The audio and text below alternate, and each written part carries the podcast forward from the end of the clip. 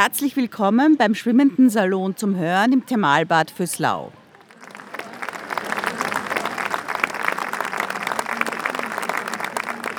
Debütanten im Schwimmenden Salon sind Ursula Strauß und Raphael von Bagen, die in den tiefen Winter, äh, seelischen Winter von Anna Karenina von Leo Tolstoi eintauchen werden.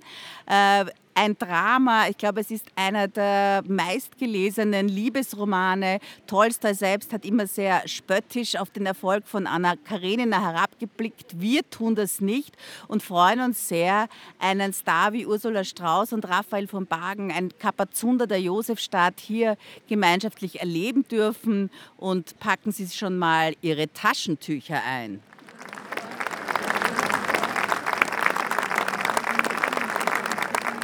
Alle glücklichen Familien sind einander ähnlich. Jede unglückliche Familie ist unglücklich auf ihre Weise.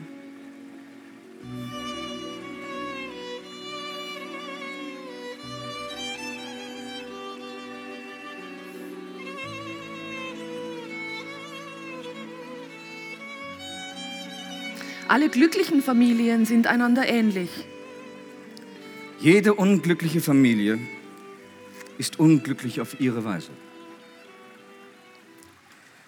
Wronski, einer der Söhne des Grafen Kirill Iwanowitsch Wronski, war eines der Musterbeispiele der Petersburger Jeunesse dorée. Er war fürchterlich reich, schön, mit dicken Beziehungen, gebildet, wirklich sehr klug. Hm? Es war ein Mann, der es sehr weit bringen würde. Familienleben hatte Wronski nie gekannt. Seine Mutter war in ihrer Jugend eine brillante Dame von Welt gewesen, die während ihrer Ehe und besonders danach sehr viele Affären hatte, von denen natürlich alle Welt wusste. An seinen Vater erinnerte er sich kaum. Aufgezogen wurde er im Pagenchor. Als sehr junger und brillanter Offizier verließ er die Schule und geriet sogleich in den Bann reicher Petersburger Militärkreise. Zwar besuchte er bisweilen die Petersburger Salons, seine Liebesinteressen verfolgte er allerdings außerhalb derselben. Nach dem luxuriösen und rohen Petersburger Leben empfand Wronski in Moskau zum ersten Mal den Charme einer Annäherung an ein nettes und unschuldiges Mädchen der vornehmen Welt, das ihn lieb gewann. Es kam ihm gar nicht in den Sinn, an seinem Verhältnis zu Prinzessin Kitty Sterbatskaya könnte irgendetwas von übel sein. Auf den Bällen tanzte er vorwiegend mit ihr. Er kam auch zu Besuch ins Haus. Obwohl er nichts zu ihr sagte, was er nicht vor aller Welt hätte sagen können, spürte er, dass sie mehr und mehr von ihm abhängig, abhängig wurde. Er wusste nicht, dass sein Vorgehen gegenüber Kitty einen bestimmten Namen hatte. Das, das Umgarnen junger Damen ohne Heiratsabsicht. Und dass dieses Umgarnen, Umgarnen eine der üblen, unter brillanten jungen Männern, aber sehr weit verbreiteten Verhaltensweisen war. Er meinte, er hätte dieses Vergnügen als erster entdeckt ja. und äh, genoss, genoss es. es. Ja, er genoss es. Ja. Wenn er hätte hören können, was ihre Eltern an manchen Abenden sprachen, wenn er sich in die Familie hätte versetzen können und erfahren hätte, dass Kitty unglücklich, unglücklich. würde, wenn er sie nicht heiratete, er hätte sich sehr gewundert. Und er hätte es einfach nicht geglaubt. Nein, er hätte es nicht geglaubt. Nein. Er hätte nie gedacht, dass das, was ihr doch so ein großes und schönes Vergnügen bereitete, von übel sein könnte. Noch weniger hätte er glauben können, dass er heiraten müsste. Eine Heirat war ihm nie als eine Möglichkeit erschienen. Nicht nur, dass er das Familienleben nicht mochte, nein, unter Familie und insbesondere einem Ehemann mhm. stellte er sich etwas Fremdes, Feindliches und nun ja, vor allem Lächerliches vor.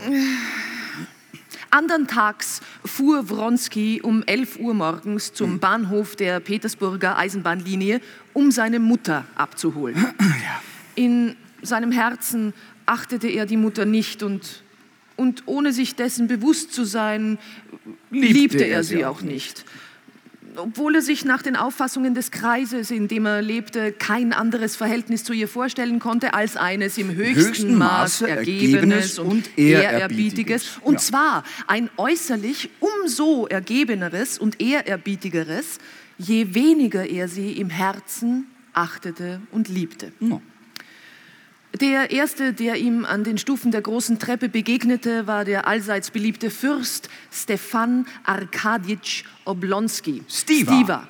Ja. Stiva, wie er in der vornehmen Welt genannt wurde, der wegen einer französischen Gouvernante in Eheturbulenzen geraten war und mit demselben Zug seine Schwester erwartete. Oblonski seinerseits hoffte inständig, dass sie die an Hysterie grenzende Aufgeregtheit seiner Frau Dolly zu glätten imstande war. Wen holst du ab? Ich, ähm, eine hübsche Frau, antwortete Oblonski, meine Schwester.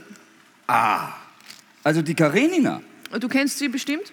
Ja, wohl schon, ja, obwohl, obwohl eigentlich. Äh, nein, nein, ich entsinne mich nicht. Nein? Anna? Nein? Nein, nein. Er antwortete etwas verstreut. Beim Namen Karenina hatte er die vage Vorstellung von etwas Förmlichem und vor allen Dingen Langweiligem. Aber Alexei Alexandrowitsch, meinen berühmten Schwager, den kennst du bestimmt, ne? den also kennt doch ja, alle Welt. Ja, ich kenne ihn. Ich kenne ihn natürlich von seinem Renommee und Ja. vom Sehen, weißt du, dass er, dass er sehr gelehrt ist und, und dass er gescheit ist und er ist wohl sehr fromm. Äh, Alexei Alexandrowitsch Karenin, Annas Mann, war ja bekannt als besonders äh, Fromm. fromm, ja, besonders äh, gelehrt und, und besonders Konservativ. konservativ. Ja. Ein, ein Menschentyp, für den Wronski einen speziellen Ausdruck besaß. Er pflegte über diesen Typ Mann bei seinen Regiments- und Reiterkameraden in saloppem Englisch zu sagen, He's not in my line. ja, ja, ja, nein, er ist ein, ein höchst bemerkenswerter Mensch, ein wenig äh, Konservativ, konservativ, ja. aber ein, ein famoser Mensch, also wirklich ein, ein famoser Mensch, erklärte der Fürst mit Nachdruck. Ein paar Minuten später erbebte der Perron und schnaubend, wobei der Frost den Dampf niederdrückte, rollte die Lokomotive ein, gemächlich und, und gleichmäßig. Der Lokführer, ganz vermummt und auch bereift, verbeugte sich. Ein schneidiger Schaffner pfiff, während er absprang, und hinter ihm stiegen nacheinander ungeduldige Fahrgäste aus. Der schneidige Schaffner trat zu Wronski und sagte, Gräfin Wronskaja ist in diesem Kompartement. Wronski folgte dem Schaffner in den Wagen und blieb am Eingang des Abteils stehen, um einer herauskommenden Dame den Vortritt zu lassen. Mit dem Feingefühl des Mannes von Welt hatte Wronski die Dame mit einem einzigen Blick auf ihr Aussehen den höheren Kreisen Ja, den zugeordnet. höheren Kreisen. Er entschuldigte sich und wollte schon weitergehen, fühlte sich aber genötigt, noch einen Blick auf sie zu werfen. Nicht nur, weil sie sehr schön gewesen war und auch nicht nur wegen ihrer Eleganz und ihrer Grazie, sondern weil der Ausdruck ihres anmutigen Gesichts etwas besonders Herzliches und Zärtliches hatte. Die funkelnden, unter den dichten Wimpern dunkel wirkenden grauen Augen verharrten freundlich und aufmerksam auf seinem Gesicht, wie wenn sie ihn erkennen würde. In dem kurzen Blick konnte Wronski verhaltene Lebhaftigkeit bemerken, die im Gesicht spielte und, und zwischen den funkelnden Augen und dem, dem kaum merklichen Lächeln auf ihren roten Lippen hin und her flatterte. Als ob ihr Wesen von irgendeinem Übermaß dermaßen übervoll wäre, dass es gegen ihren Willen bald im funkelnden Blick und bald in ihrem Lächeln zum Ausdruck käme. Wronski betrat den Waggon. Seine Mutter, eine dürre alte Frau mit schwarzen Augen und Ringellöckchen, sah dem Sohn aus zugekniffenen Augen entgegen und reichte ihm eine dürre kleine Hand, hob dann seinen Kopf von ihrer Hand und küsste ihn mitten ins Gesicht. Du hast das Telegramm bekommen, bist du gesund, Gott sei Dank. Hatten Sie eine gute Reise? fragte er, setzte sich zu ihr und lauschte unwillkürlich der Frauenstimme vor der Tür. Er wusste, es war die Stimme jener Dame, der im Eingang begegnet war. Sie war dicht an der Tür und kam noch einmal herein. Haben Sie Ihren Bruder gefunden? fragte die Wronskaja die Dame. Und jetzt fiel Wronski ein, dass das Karenina war. Äh, Ihr Bruder ist hier, sagte er und stand auf. Entschuldigen Sie, Sie haben mich nicht erkannt. Auch war unsere Bekanntschaft sicher zu flüchtig, so dass Sie sich nicht an mich erinnern. Oh doch, doch, natürlich, ich hätte Sie erkannt, da Ihre Frau Mutter und ich die ganze Reise, glaube ich, nur von Ihnen gesprochen haben. Oh. Endlich erlaubte sie der nach außen dringenden Lebhaftigkeit, sich in einem Lächeln auszudrücken. Mein Bruder ist aber trotzdem nicht da. Ah, Hol ihn doch, Alexei, sagte die alte Gräfin. Wronski trat heraus auf den Perron und rief, Oblonski, hierher! Karenina jedoch wartete nicht auf den Bruder. Als sie ihn erblickt hatte, stieg sie entschiedenen und leichten Schrittes aus. Und sobald der Bruder vor ihr stand, machte sie eine, eine Bewegung der Entschiedenheit und, und Grazie, die Graf Wronski äh, frappierte. Oh ja. Sie umfasste mit der linken seinen Hals, zog den Bruder rasch an sich und küsste ihn herzhaft. Wronski ließ kein Auge von ihr und lächelte, ohne zu wissen, worüber. Ja, er lächelte. Ja.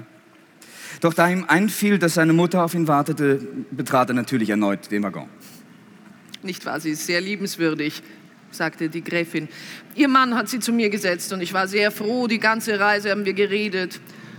Na, und du? Es heißt, vous filez le parfait amour. Tant mieux, mon cher, tant mieux. In romantischer Liebe schwelgen. Offensichtlich hatte seine Mutter von seinen Avancen bei Prinzessin Kitty leiten hören. Er sagte ganz kühl, nein, ich weiß nicht, worauf Sie anspielen, Maman, bitte gehen wir. Doch Karenina betrat erneut den Wagen, um sich zu verabschieden. Sehen Sie, Gräfin, Sie haben Ihren Sohn getroffen, ich meinen Bruder, sagte sie fröhlich. Und äh, meine Geschichten sind ohnehin alle erschöpft, weiter hätte ich nichts zu erzählen gewusst. Aber nicht auf meine Liebe, sagte die Gräfin. Und wegen Ihrem Sohn machen Sie sich bitte keine Gedanken. Es geht nicht an, dass man sich niemals trennt. Ja. Die Gräfin wandte sich an ihren Sohn. Anna Akadejewna hat nämlich ein Söhnchen von acht ja. Jahren. Serjoscha, mein Ja. Sohn. Und sie hat sich noch nie von ihm getrennt. Und jetzt macht sie sich Sorgen, dass sie ihn allein gelassen hat. Ja. ja, die Gräfin und ich, wir sprachen die ganze Zeit von unseren Söhnen. Und wieder erleuchtete ein Lächeln ihr Gesicht. Ein Lächeln, das ihm galt. Aber gewiss waren sie des Themas doch bald überdrüssig. Den koketten Ball, den sie ihm zugeworfen hatte, fing er im Flug, doch sie wollte offenbar das Gespräch in diesem Ton nicht fortsetzen. Ich, ich danke Ihnen sehr. Ich, ich habe gar nicht bemerkt, wie der Tag gestern verging. Auf Wiedersehen, Gräfin. Die Gräfin antwortete, leben Sie wohl, meine Freundin. Lassen Sie mich Ihr hübsches Gesichtchen küssen. Na, ich als alte Frau, ich darf Ihnen schlicht und ohne Umschweife sagen, dass ich Sie sehr lieb gewonnen habe. So nichtssagend dieser Satz auch war. Karenina glaubte ihn offenbar von ganzem Herzen. Sie errötete, beugte sich leicht vor, hielt ihr Gesicht vor die Lippen der Gräfin, richtete sich wieder auf und mit demselben zwischen Lippen und Augen wogenden Lächeln reichte sie ihm die Hand. Er drückte die kleine Hand und wie über, über etwas Besonderes freute er sich über den energischen Händedruck, mit dem sie ihm fest und beherzt die Hand schüttelte. Sie gingen hinaus mit raschem Gang, der so, so merkwürdig leicht ihren doch recht fülligen Körper trug. No, no, no, no, no, no. Naja, steht da. Sehr liebenswürdig, sagte die alte Gräfin. Und das Gleiche dachte er. Er sah ihr nach, bis ihre graziöse Gestalt verschwunden war. Und das Lächeln verharrte auf seinem Gesicht. Beim Aussteigen kamen dann plötzlich ein paar Leute mit erschrockenen Gesichtern herbeigelaufen. Offenkundig war etwas Ungewöhnliches geschehen. Immer wieder wurde gerufen, hat sich vor den Zug gestürzt oder wurde totgefahren. Ein Wächter, ob er nun betrunken war oder zu sehr eingemummt gegen den Frost, hatte einen rückwärts rangierenden Zug nicht gehört und war überfahren worden. Oblonski und Wronski gingen, um den verunstalteten Leichnam zu betrachten. Während Oblonski sein Gesicht verzog und dem Weinen nah war, schwieg Wronski. Sein, sein schönes Gesicht war ernst, aber vollkommen ruhig. Wenig später rief der Stationsvorsteher Wronski hinterher und rief, Sie haben meinem Gehilfen 200 Rubel gegeben. Hätten Sie die Güte zu erläutern, für wen diese bestimmt sind? Und Wronski antwortete nur achselzuckend. Für die Witwe? Verstehe gar nicht, wozu Sie fragen. Anna Karenina nahm in der Kutsche ihres Bruders Platz und Oblonski erkannte verwundert, dass ihre Lippen zitterten und dass sie die Tränen nur mit Mühe zurückhalten konnte. Was, was, was hast du denn, Anna? Das ist ein böses Vorzeichen. Ach, dummes Zeug. Du bist hier, das ist doch die Hauptsache. Du kannst dir gar nicht vorstellen, wie viel Hoffnung ich in dich setze. Nein, du musst Dolly umstimmen, du musst sie umstimmen. Kennst du Wronski schon lange? Äh, ja, ja, dann weißt du, wir hoffen, dass er Kitty heiratet. Kitty war die jüngste Schwägerin des Fürsten. Ja. Hm. Ja, sagte sie leise und machte eine Kopfbewegung, als wolle sie etwas Unnötiges und Störendes körperlich abschütteln. Aber äh, lass uns über dich sprechen, Stiva. Also alle Hoffnungen setze ich auf dich. Vor dem Hauseingang half Oblonski seiner Schwester beim Aussteigen, seufzte, drückte die Hand und begab sich dann ins Amt. Prinzessin Kitty Sterbatskaya, die haltlos in Wronski verliebt war, war 18 Jahre alt. Hm. In diesem Winter nahm sie erstmals am Gesellschaftsleben teil. Wronski stellte auch sämtliche Wünsche ihrer Mutter, der Fürstin, zufrieden. Er war sehr reich, sehr klug, vornehm. sehr vornehm, hm. auf dem Weg zu einer glänzenden Karriere ja. beim Militär und Hof und dazu, dazu ein, ein, ein bezaubernder, ein wirklich bezaubernder Mensch. An diesem von ihr so sehnsüchtig erwarteten Ball tanzte Kitty nach ein paar Walzerrunden mit Wronski im ersten Paar. Und zu ihrem Glück musste sie nicht reden. Wronski und Anna standen ihr fast gegenüber. Sie sah die beiden mit ihren weitsichtigen Augen, betrachtete sie auch aus der Nähe, wenn sie in den tanzenden Paaren aufeinander trafen. Und je öfter sie die beiden sah, desto mehr gewann sie die Überzeugung, dass ihr persönliches Unglück, Unglück besiegelt sei. Ja. Sie sah, dass sich die beiden allein fühlten in diesem überfüllten Saal. Auf Wronskis stets so unerschütterlichem und auch so unabhängigem Gesicht bemerkte sie, was sie frappierte, einen Ausdruck, einen Ausdruck von, von Verlorenheit und Ergebenheit. Ein Ausdruck, der einem klugen Hund glich, der sich schuldig fühlte. Eine übernatürliche Kraft zog Kittys Augen immer wieder zu Annas Gesicht. Sie war betörend in dem schlichten schwarzen Kleid. Betörend waren ihre fülligen Arme mit den Armbändern. Betörend der Hals mit der Perlenkette. Betörend diese hervorgerutschte Haarsträhne aus der in Unordnung geratenen Frisur. Betörend dieses schöne Gesicht mit seiner Lebhaftigkeit. Aber es war doch auch etwas Entsetzliches und etwas Grausames in ihrem betörenden Reiz. Oh, nun ist alles zu Ende und Gott sei Dank war Annas erster Gedanke, als sie sich auf die Heimreise nach Petersburg begab und, und sich ein letztes Mal von ihrem Bruder verabschiedet hatte, der bis zum dritten Glockenzeichen den Durchgang im Waggon versperrte. Bitte mal. Ja. Sie setzte sich auf die Polsterbank und blickte sich im Zwielicht des Schlafwagens um. Oh, Gott sei Dank. Gott sei Dank, morgen sehe ich Alexei Alexandrowitsch und Serjoscha, mein geliebtes Kind, und dann, dann, dann geht wieder alles seinen, seinen guten, alten, gewohnten, gewohnten Gang. Anna Arkadjewna versuchte zu lesen und, und verstand, was sie las, aber es behagte ihr nicht zu lesen, also dem, dem Abbild fremden Lebens zu folgen. Viel zu sehr wollte sie selbst leben. Sie legte das Buch weg und lehnte sich auf dem Sitz zurück und klammerte dabei das Papiermesser mit beiden Händen.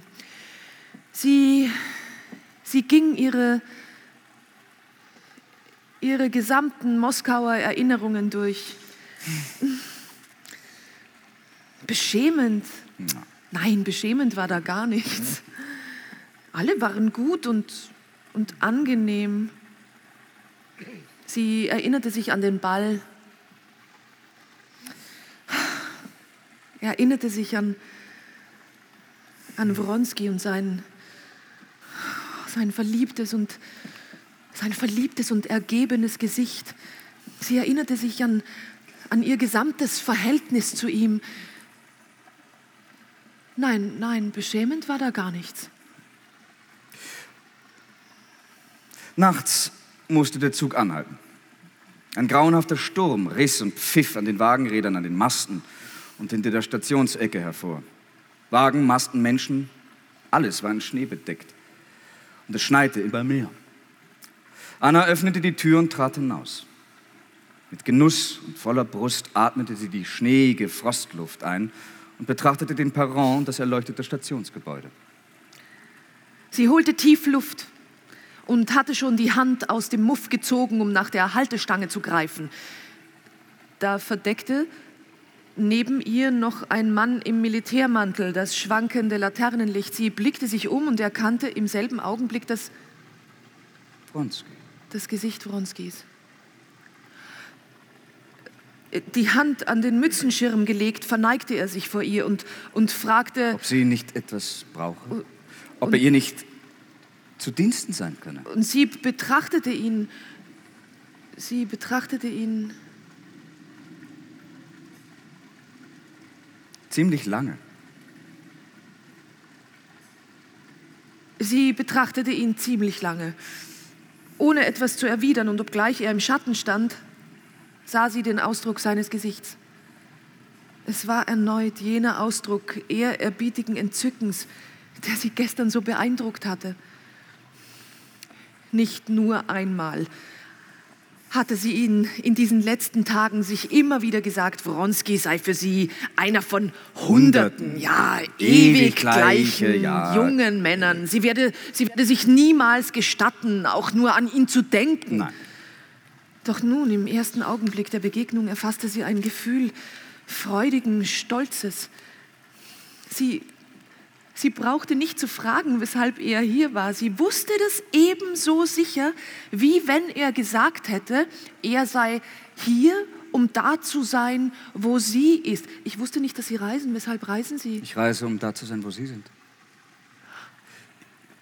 Ich kann nicht. ver- Verzeihen Sie, verzeihen Sie bitte, wenn, wenn Ihnen unangenehm ist, was ich gerade Nein, gesagt habe. unangenehm, Es es ist übel, wirklich. Es ist übel, was Sie sagen. Und ich bitte Sie, wenn Sie ein guter Mensch sind, dann, dann, dann vergessen Sie, was Sie ich werde gesagt nicht haben, vergessen, genauso keines wie Ihrer ich es Worte, keine vergessen einzige werde. Ihrer Bewegungen werde ich Genug, jemals ich genug. kann-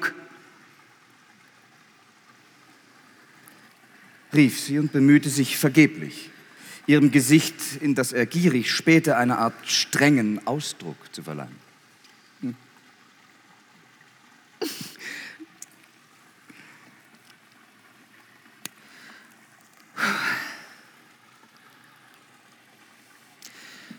In Petersburg. In Petersburg hat der Zug kaum gehalten und sie war kaum ausgestiegen. Da fiel ihr Blick als erstes auf das Gesicht ihres Mannes. Oh mein Gott, woher hat er auf einmal solche Ohren? dachte sie beim Anblick seiner kalten und stattlichen Gestalt. Ein, ein, ein unangenehmes Gefühl presste ihr plötzlich das Herz ab, ähm, als sie seinem beharrlichen und, und müden Blick begegnete. Wie du siehst, hat dein zärtlicher Gatte, zärtlich wie ein Jahr nach der Eheschließung, das brennende Verlangen, dich zu sehen. Ist Serjoscha gesund? Und das ist also der ganze Lohn für meine Feurigkeit. Ja, ja, ist gesund, ist gesund, ganz gesund unter Serjoscha. Ja. Wronski, der das Szenario beobachtete, bemerkte mit der Scharfsicht des Verliebten die leichte Beklommenheit, mit der sie zu ihm sprach. Nein, nein, sie liebt ihn nicht. Sie kann ihn nicht lieben. Das entschied er für sich. Der erste, der Anna zu Hause entgegenkam, war ihr Sohn. Er kam die Treppe heruntergesprungen, trotz des Rufens der Gouvernante, und schrie mit überkippender Begeisterung. Mama! Mama! Er rannte zu ihr, warf sich ihr an den Hals. Doch auch ihr Sohn weckte ebenso wie der Ehemann in Anna eigentlich ein Gefühl, dass, äh, dass, dass eher einer Enttäuschung, einer Enttäuschung ja. glich. Ja. Ihr Fantasiebild von ihm war besser gewesen, als er in Wirklichkeit war.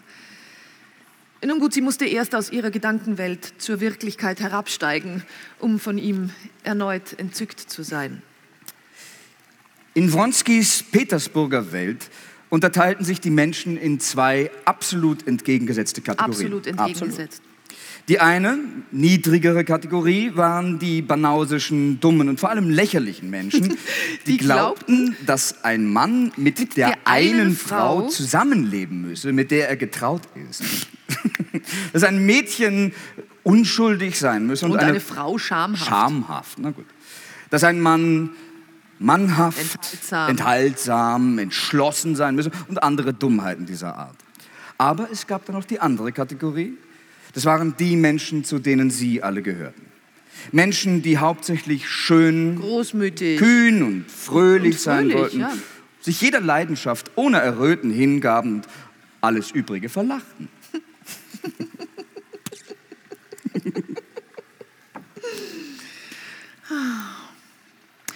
In, in der ersten Zeit ihrer Ehe hatte Anna versucht, den Kreis um die Fürstin Kaja zu meiden, da er Ausgaben erforderte, die ihre Mittel überstiegen. Hm. Doch, doch, doch.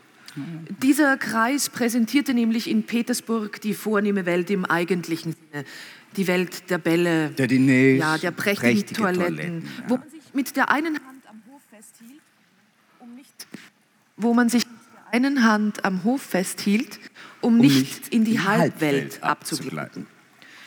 Nach ihrer Moskau-Reise kehrte Anna das um. Sie mied ihre moralischen Freunde so. und verkehrte von nun an in der vornehmen Welt. Besonders häufig begegnete sie nämlich Wronski bei eben genau dieser Fürstin Betsy, die eine geborene Wronskaja und damit seine Cousine war. Wronski wiederum war überall, wo er Anna begegnen ja, konnte. Ja, er war überall. Und er sprach zu ihr ebenfalls Überall, wo er konnte. Überall. Von seiner Liebe. Wo er nur konnte. Jedes Mal, wenn sie ihm begegnete, entzündete sich in ihrem Herzen jene Lebhaftigkeit, die sie an dem Tag im Zug befallen hatte, als sie ihn zum ersten Mal erblickte. Alexei Alexandrowitsch Karenin bemerkte all das, konnte aber nichts tun. Auf alle seine Versuche, sie zur Aussprache herauszufordern, hielt sie ihm die undurchdringliche Wand eines fröhlichen Befremdens entgegen. Alexei Alexandrowitsch, in Staatsdingen ein so mächtiger Mann, fühlte sich hier wiederum machtlos wie ein Rind. Den Kopf ergeben gesenkt, erwartete er den Hieb des Beils, das, er fühlte es, bereits über ihm ausgehoben wurde. was fast ein ganzes Jahr lang für Wronski das einzige und ausschließliche Begehren seines Lebens war und ihm alles frühere Begehren ersetzte, was für Anna ein, ein unmöglicher, ein entsetzlicher, aber ein umso verlockenderer Glückstraum war. Dieses Begehren wurde endlich gestillt.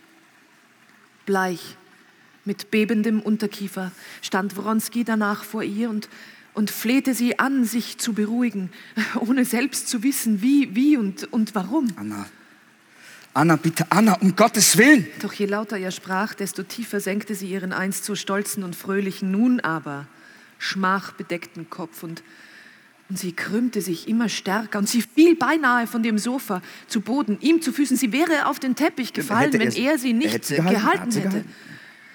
Mein Gott, vergib mir, schluchzte sie und presste seine Hände gegen ihre Brust. Sie, sie empfand sich als derart frevlerisch und, mein Gott, mein Gott, und schuldig, dass sie nichts anderes tun konnte, als, ja, als sich zu demütigen und, und um Vergebung zu bitten. Doch hatte sie im Leben jetzt niemand mehr außer ihm, so dass sie auch an ihn ihr Flehen richtete. Er hingegen empfand das, was ein Mörder fühlen muss, wenn er vor dem Körper steht, dem er das Leben genommen. Und mit Ingrim, gleichsam mit Leidenschaft, stürzte er sich wie ein Mörder auf diesen Leib. Ein Mörder verschleppt und zerstückelt, er hingegen bedeckte nur ihr Gesicht und ihre Schulter mit Küssen. Küssen. Sie hielt seine Hand und regte sich nicht. Ja, diese Küsse. Diese Küsse, sie sind mit dieser Schande erkauft. Und ja, diese eine Hand, die immer mein sein wird, ist die Hand meines Mittäters. Ja.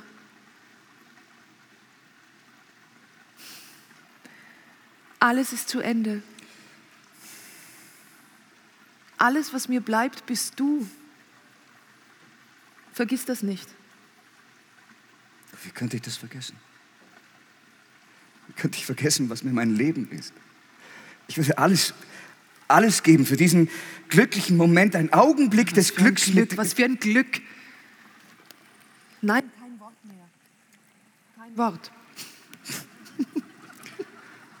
Sie sagte es mit Abscheu und Entsetzen. Und unwillkürlich übertrug sich dieses Entsetzen auf ihn. Im Schlaf.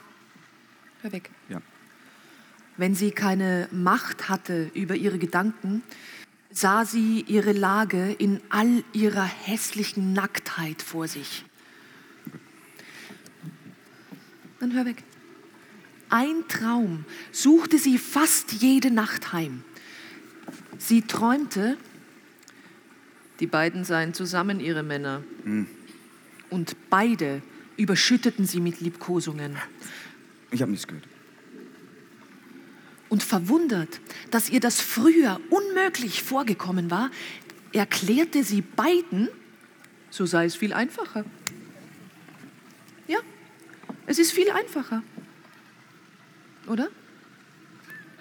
Aber dieser Traum lastete auf ihr wie ein Alp und jedes Mal erwachte sie mit Entsetzen. Selbstverständlich redete Wronski mit keinem seiner Regimentskameraden von seiner Liebe. Selbstverständlich. Verplapperte sich auch nicht bei den wüstesten Trinkgelagen, zumal er nie so viel trank, dass er nicht mehr Gewalt über sich gehabt hätte. Und jenen leichtsinnigen Kameraden, die darauf anzuspielen suchten, stopfte er sehr schnell das Maul. Doch wiewohl die ganze Stadt von seiner Beziehung wusste, beneideten ihn die meisten jungen Männer gerade um das, was an seiner Liebe auch das Schwerste war, nämlich die hohe Position Karenins und die damit verbundene Exponiertheit dieser Liaison in der gesamten in Gesellschaft. der gesamten Gesellschaft. Die meisten Frauen, die Anna anfangs beneideten, warteten nun auf den endgültigen Umschwung der öffentlichen Meinung, um mit der ganzen Wucht ihrer Verachtung über Anna herzufallen. Sie hatten die Dreckklümpchen schon bereit, genau, die sie auf sie werfen wollten, wenn die Zeit dafür endlich gekommen wäre. Die meisten älteren und hochgestellten Leute waren nur in Sorge wegen des äh, heraufziehenden Gesellschaftsskandals, ja. Wronskis Mutter war zunächst zufrieden gewesen, als sie von seiner Liaison erfuhr. Zum einen, weil in ihren Augen einem brillanten, jungen Mann nichts so sehr den letzten Schliff verlieh wie eine Ja, Liebschaft, in den, höchsten, Kreisen. Kreisen. Ja. Zum anderen, weil Karenina, die ihr dermaßen gefallen und die so viel über ihren Sohn gesprochen hatte, auch nicht anders war als alle schönen, sogenannten anständigen, Frauen. Ja, ja. Unlängst, unlängst hatte sie jedoch erfahren, dass ihr Sohn eine für seine Karriere wichtige Position ausgeschlagen hatte, um Anna weiter sehen zu können. Da änderte sie ihre Meinung. Auch gefiel es ihr nicht, dass diese Liaison keine brillante, anmutige, mondäne war, was sie, was sie gut geheißen Ja, hätte. Sondern, wie ihr berichtet wurde, eine Art wärterische, tolle Leidenschaft, die ihn zu Dummheiten hinreißen könnte. Außer dem Militärdienst und Salons hatte Wronski noch eine Beschäftigung. Pferde. Sie waren seine eigentliche Leidenschaft. In diesem Jahr sollte ein Jagdrennen für Offiziere stattfinden. Er hatte sich zum Rennen angemeldet und eine englische Vollblutstute gekauft und war leidenschaftlich für das bevorstehende Rennen entbrannt. Nein, die beiden Leidenschaften störten einander nicht, im Gegenteil. Er brauchte etwas, das ihn beschäftigte und begeisterte, wo er sich erfrischen und erholen konnte von den ihn allzu erregenden Eindrücken, die seine Liebe zu Anna mit sich brachte. Während der ersten Minuten des Rennens hatte Wronski jedoch weder sich noch seine Stute im Griff. Sage ich es ihm? Sage ich es ihm nicht? Sage ich es ihm, sage ich es ihm nicht? Hatte Anna gedacht, als Wronski vor dem Rennen unverhofft sie zu Hause besucht hatte. Verzeihen Sie mir, dass ich noch hergekommen bin, hatte er auf Französisch gesagt, denn er sprach immer Französisch, wenn er es zwischen ihnen, um das zwischen ihnen unerträglich kalte Sie und das russisch sehr gefährliche Du vermeiden wollte. Was gibt es da zu verzeihen? Ich freue mich so. Sie hat mir nicht gesagt, woran Sie dachten, als ich kam. Bitte sagen Sie es mir. Ich bin schwanger. Das Blatt in ihrer Hand erzitterte noch stärker, doch sie wandte den Blick nicht von ihm, um zu sehen, wie er es aufnehmen würde. Ähm. Er, wurde, er wurde bleich. Er, er wollte etwas sagen. Er hielt aber inne, ließ ihre Hand los und senkte den Kopf. Ja, ja, er hat das Ereignis in seiner vollen Bedeutung begriffen, dachte sie und drückte ihm dankbar die Hand. Sie irrte sich aber, wenn sie meinte, er habe die Bedeutung der Nachricht so begriffen, wie sie als Frau das begriff. Ihn hatte bei dieser Nachricht nur zehnfach verstärkt dieses sonderbare Gefühl des Ekels befallen, das ihn schon früher manchmal heimgesucht hatte. Zugleich aber begriff er, dass die Krise, die er so herbeigewünscht hatte, jetzt da war dass es sich vor dem Ehemann nicht länger geheim halten ließ und es so oder so notwendig wurde, diese unnatürliche Situation unnatürliche bald Situation, zu sprengen. Wirklich, ja. Ja. Wegen dieses äh, Vorfalls hatte Wronski, wie schon erwähnt, bei dem Offiziersrennen weder sich noch seine englische Vollblutstute Fru Fru im Griff bis zum Flusshindernis. Da spannte Fru Fru wie eine fallende Katze im Sprung Beine und Rücken an und jagte weiter. Ah, meine Liebe, dachte Wronski. Der Kaiser, die ganze, der Hof, die Volksmengen, alle schauten auf sie. Auf sie, auf ihn und den eine Pferdelänge hinter ihm reitenden Machotin. Als sie sich dem Teufel näherten, wie das feste Gatter genannt wurde. Die nächsten beiden Hindernisse, Gatter und Graben, waren leicht zu überwinden. Doch Wronski hörte das Schnauben und Springen von Machotins Pferd Gladiator nun näher. Er trieb seine Stute und spürte voll Freude, dass sie leicht den Lauf beschleunigte und Gladiators Hufschlag wieder in der vorigen Entfernung zu hören war. Den Wassergraben überflog sie, als, als bemerkte sie ihn nicht. Wie ein Vogel. Doch im selben Augenblick spürte Wronski zu seinem Entsetzen, dass er nicht mit der Bewegung des Pferdes gegangen war und er, er verstand gar nicht wie, hm. eine falsche, unverzeihliche Bewegung gemacht hatte und in den Sattel fiel. Plötzlich hatte sich seine Haltung verändert und er begriff, dass etwas Entsetzliches geschehen war. Er konnte gerade noch das Bein freimachen, da fiel Fru Fru schwer röchelnd auf die Seite und, und unternahm vergebliche Bemühungen, aufzustehen. Mit ihrem dünnen, schweißnassen Hals zuckte sie vor seinen Füßen auf der Erde wie ein angeschossener Vogel. Wie ein angeschossener Vogel. Durch seine ungeschickte Bewegung hatte sie sich beim Aufprall das Rückgrat gebrochen. Es wurde beschlossen, sie zu erschießen. Wronski konnte auf Fragen nicht antworten, konnte mit niemandem sprechen. Er drehte sich um und ging fort von der Rennbahn, wusste selbst nicht wohin. Zum ersten Mal im Leben traf ihn ein schlimmes Unglück, ein, ein nicht wiedergutzumachendes Unglück, eines, an dem er selbst schuld gewesen war. Ohne ihren Ehemann zu beachten, hob Anna auf der Tribüne das Fernglas und schaute zu der Stelle, wo Bronski gestürzt war. Dort drängten sich viele Menschen. Sie ließ das Fernglas sinken und wollte gehen. Aber in diesem Augenblick äh, kam ein Offizier angesprengt und erstattete seiner Majestät Bericht. Der Offizier brachte die Nachricht, Ist nicht verletzt. dass der Reiter nicht verletzt sei. Als Anna das hörte, setzte sie sich rasch hin und bedeckte das Gesicht mit dem Fächer. Alexei Alexandrowitsch sah, dass sie weinte und nicht nur die Tränen nicht zurückhalten konnte, sondern genauso wenig das Schluchzen, das ihr die Brust hob. Ich muss Ihnen sagen, dass Sie sich heute unschicklich benommen haben, sagte Ihr Ehemann auf Französisch, als Sie zu Hause waren. Womit? Sie sagte es laut. blickte ihm gerade in die Augen. Was fanden Sie unschicklich? Jene Verzweiflung, die sie nicht verbergen, zu verbergen verstanden beim Sturz des einen Reiters. Jetzt, da die Enthüllung des Ganzen über ihm schwebte, wünschte sich Alexei Alexandrowitsch nichts so sehr, als dass sie ihm wie früher spöttisch antwortete, sein Verdacht sei lächerlich, entbehre jeder Grundlage. Aber ihr erschrockener, finsterer Blick verhieß nun nicht einmal mehr Täuschung. Nun, vielleicht irre ich mich, ja, in diesem, in diesem Fall bitte ich mich zu entschuldigen, fügte er noch einmal hoffnungsvoll hinzu. Nein, Sie irren sich nicht, sagte sie langsam und blickte verzweifelt in sein kaltes Gesicht. Sie irren sich nicht. Ich war verzweifelt und ich kann nicht anders als verzweifelt sein. Ich liebe ihn. Ich bin seine Geliebte. Ich höre ihnen zu und ich denke nur an ihn. Sie sind mir fremd. Ich, ich fürchte, ich hasse sie. Machen Sie mit mir, was Sie wollen. sie warf sich in eine Ecke und schluchzte und bedeckte das Gesicht mit den Händen. Alexei Alexandrowitsch Karenin rührte sich nicht und änderte auch die gerade Richtung seines Blickes nicht. Aber sein ganzes Gesicht nahm plötzlich die feierliche Starre eines Toten an.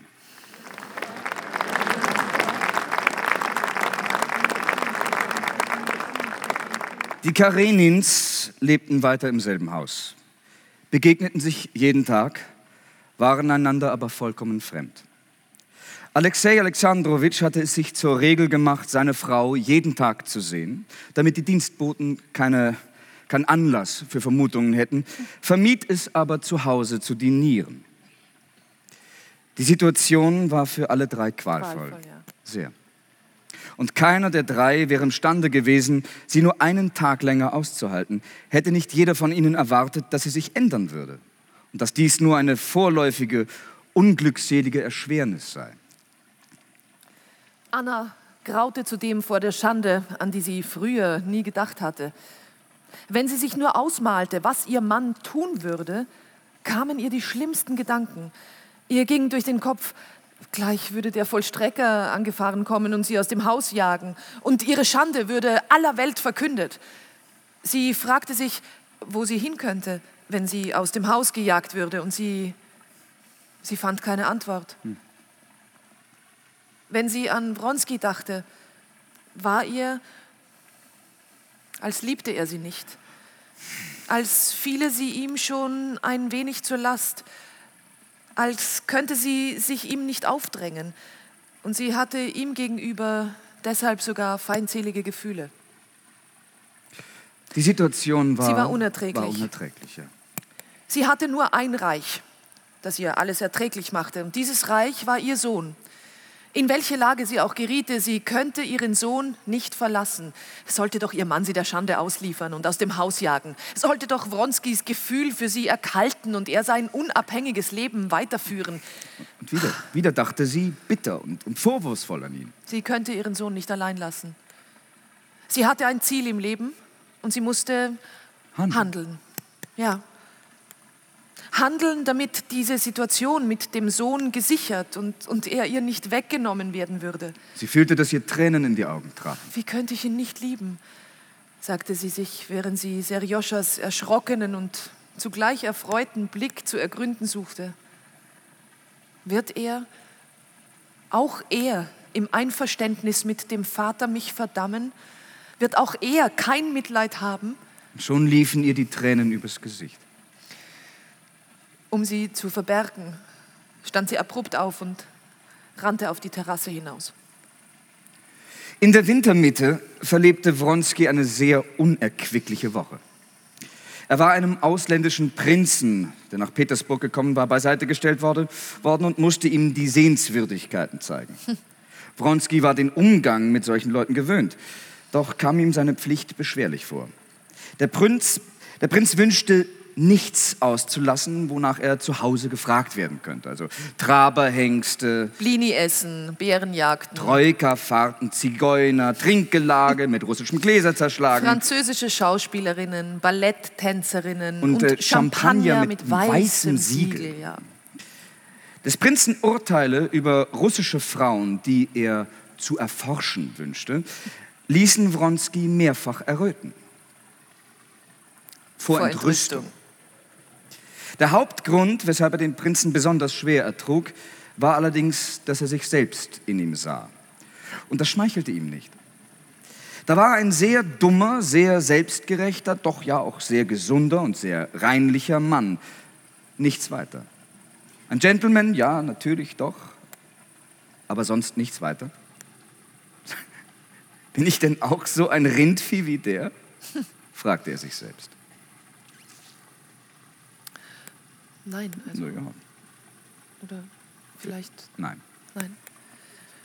Anna hingegen konnte immer weniger verstehen, wie ihr Mann es überhaupt noch ertragen konnte, mit ihr weiter unter einem Dach zu leben.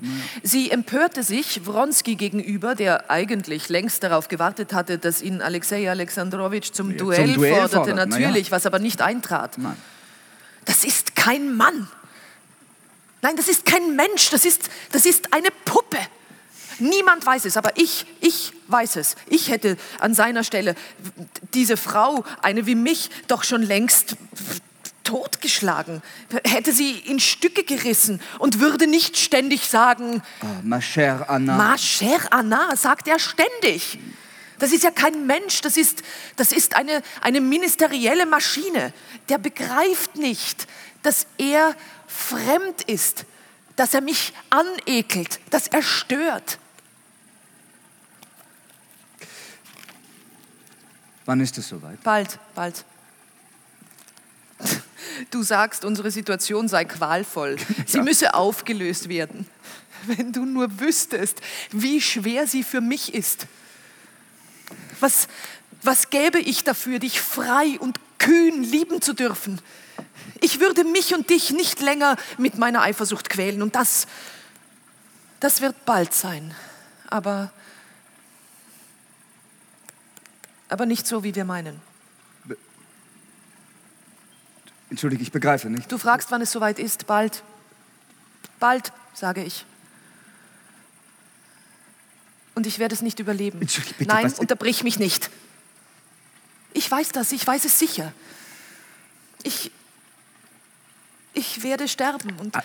ich bin sehr froh darüber, weil ich damit mich und euch befreie. Was ist denn das für ein Unsinn? Das ist kein Was für Unsinn. Und in dem Moment, wo er diese Worte aussprach, spürte er, dass seine Stimme keine Überzeugungskraft hatte. Wenige Wochen später erhielt Karenin auf einer Dienstreise eine Depesche. Das Telegramm war mit blauem Stift unterschrieben und dort stand Anna. Ich sterbe. Bitte inständig, kommen Sie. Sterbe mit Vergebung ruhiger. Anna war glücklich von einer Tochter entbunden worden, doch ihr Befinden war sehr schlecht. Der Arzt sagte, es wäre das Das Kindbettfieber, Kindbettfieber. das in 99 von 100 Fällen mit dem Tod endet. Ja. Den ganzen Tag über Fieber, wirre Reden, Besinnungslosigkeit. Und gegen Mitternacht lag die Kranke in tiefer Ohnmacht und hatte fast keinen Puls. Das Ende wurde jeden Augenblick erwartet. Alexei Alexandrowitsch ging in Annas Boudoir. Die Nachricht, dass man mit ihrem Tod rechnen müsse, hatte Alexei Alexandrowitsch Karenin mit einer gewissen Erleichterung erfüllt. An ihrem Schreibtisch saß Wronski, die Hände vors Gesicht geschlagen und weinte. Auf die Stimme des Arztes sprang er auf, nahm die Hände vom Gesicht und erblickte Alexei Alexandrowitsch Karenin. Der Anblick des Ehemanns bestürzte ihn derart, dass er sich widersetzte und den Kopf zwischen die Schultern zog, als wollte er im Boden versinken.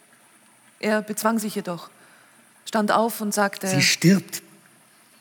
ich sterbe.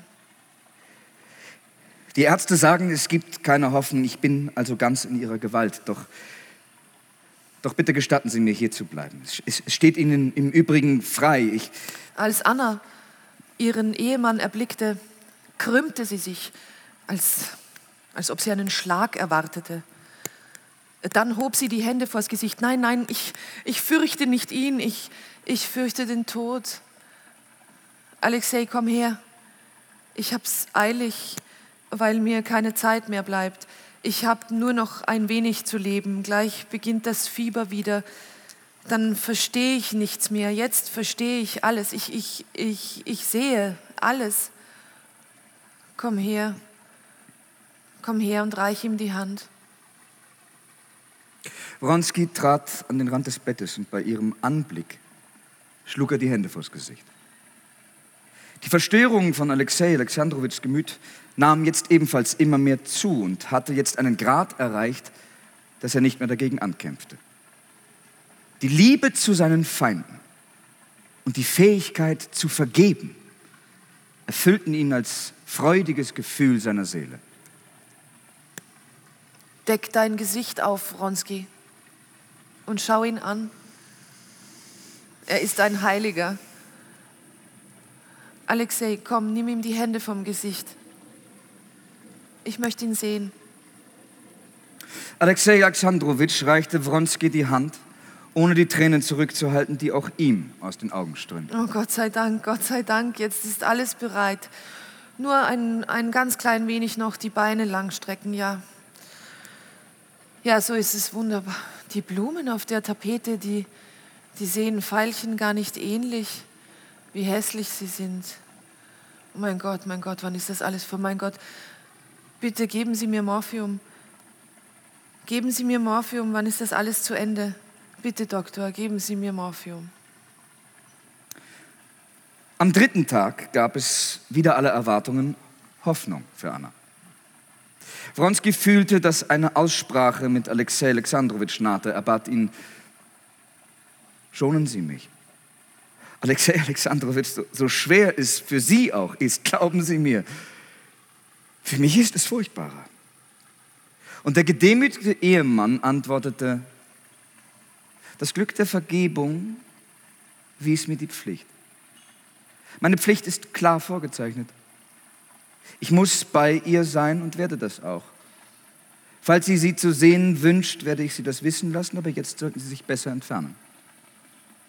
Da fühlte sich Wronski unsagbar unglücklich. Seine Leidenschaft für Anna, die sich, wie ihm schien, abgekühlt hatte in letzter Zeit, war jetzt, da er wusste, dass er sie für immer verloren hatte, stärker als je zuvor. zuvor. Er hatte Anna während der Zeit ihrer Krankheit ganz zu Gesicht bekommen. Er hatte ihre Seele, Seele erkannt. Und ihm war, als hätte er sie bisher nie geliebt. Und gerade jetzt, da er erkannt hatte, wie Liebe zu sein hatte, war er gedemütigt vor ihr und, und hatte sie verloren für immer. Am schrecklichsten war seine lächerliche und beschämende Lage gewesen, als ihr Mann ihm die Hände vom beschämten Gesicht weggerissen hatte. Der Ehemann, der, der, der betrogene, der betrogene Ehemann. Ehemann der sich ihm bisher als jämmerliches Geschöpf dargestellt hatte, war plötzlich von ihr selbst hergeholt worden und erhoben in eine Höhe, die Unterwerfung verlangte. Drei schlaflose Nächte hatte Wronski zu Hause verbracht. Die Gedanken peitschten ihm durch den Kopf. Das ist, ist doch zu Ende. Was, was, was bleibt mir denn noch? Die Ehrsucht? Gesellschaft? Der Hof? Das alles hatte früher einen Sinn gehabt, doch davon war nichts mehr übrig. Er stand vom Sofa auf, legte den Rock ab, machte den Gürtel weiter, entblößte die behaarte Brust, um freier zu atmen. So ist es. So ist es, wenn man den, wenn Verstand, man den Verstand, verliert, verliert. Ja. dann erschießt man sich. Um sich um sich nicht mehr zu schämen. Dann trat er mit starrem Blick und fest zusammengebissenen Zähnen zum Schreibtisch, holte den Revolver hervor, betrachtete ihn und wandte dann den geladenen Lauf gegen sich.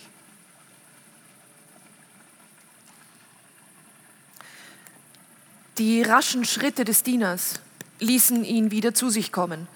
Wronski begriff, dass er am Boden lag und als er Blut auf dem Tigerfell sah, da war ihm klar, dass er auf sich geschossen hatte. Er versuchte sich aufzurichten, doch, doch er verlor das Gleichgewicht, ehe er ganz zusammenbrach. Zu dumm. Das doch wirklich zu dumm, oder? Zu dumm. Zu dumm, daneben. Es war daneben. daneben. Der elegante Diener mit den Koteletten, der vor seinen Bekannten schon mehrfach über seine schwachen Nerven geklagt hatte, bekam einen solchen Schreck, als er seinen Herrn auf dem Boden liegend sah, dass er ihn blutend ließ und weglief, um Hilfe zu holen. Eine Stunde später kam dann Varja angefahren, die Frau des Bruders, und mit Hilfe von drei Ärzten, nach denen sie in alle Himmelsrichtungen geschickt hatte, legten sie den Verletzten ins Bett und blieb bei ihm, um ihn zu pflegen. Ein paar Monate später. Ein paar Monate später blieb Alexei Alexandrowitsch mit dem Sohn in seiner Wohnung allein zurück, während Anna, Immer noch verheiratet. immer noch verheiratet, äh, gemeinsam mit Wronski und der gemeinsamen Tochter, für die Anna nie die Mutterliebe gefühlt hatte, die sie für Serjoscha empfunden hatte, ins Ausland reiste.